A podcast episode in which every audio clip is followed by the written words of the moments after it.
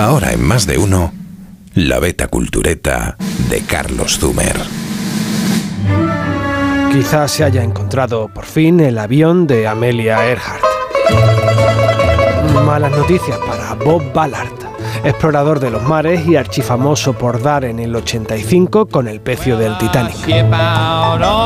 30 años después, Ballard quiso hincarle el diente también a otro misterio bestseller, la desaparición de Amelia Earhart, aviadora americana, tan famosa como Lindbergh en su época, y que tras agotar la nómina convencional de hazañas aéreas quiso cruzar el mundo de parte a parte en sentido antihorario, de Miami a Brasil y luego Senegal, Sudán, Pakistán, Singapur y Australia, y vuelta Pacífico arriba hasta California. El vuelo fue un éxito hasta Papúa Nueva Guinea.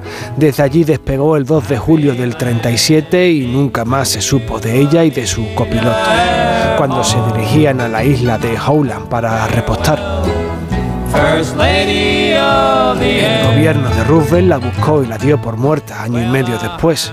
Versión oficial, siniestrada en el Pacífico por quedarse sin gasolina.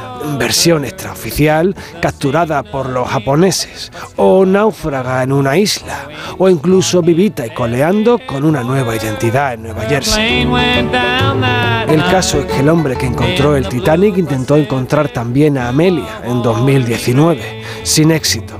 Y mientras llega su segundo intento, porque así son los junkies de los mitos, otros sí lo han conseguido, o eso dicen. Una empresa americana llamada Deep Sea Vision que ofrece como prueba una imagen de sonar, en la que se ve la silueta borrosa de un avión, parecido al de Amelia.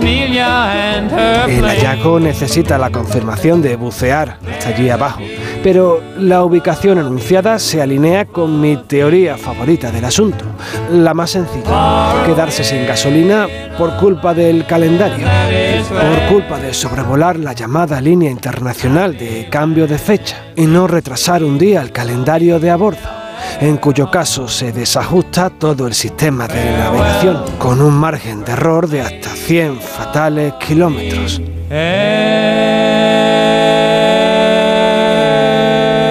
Más de uno en Onda Cero.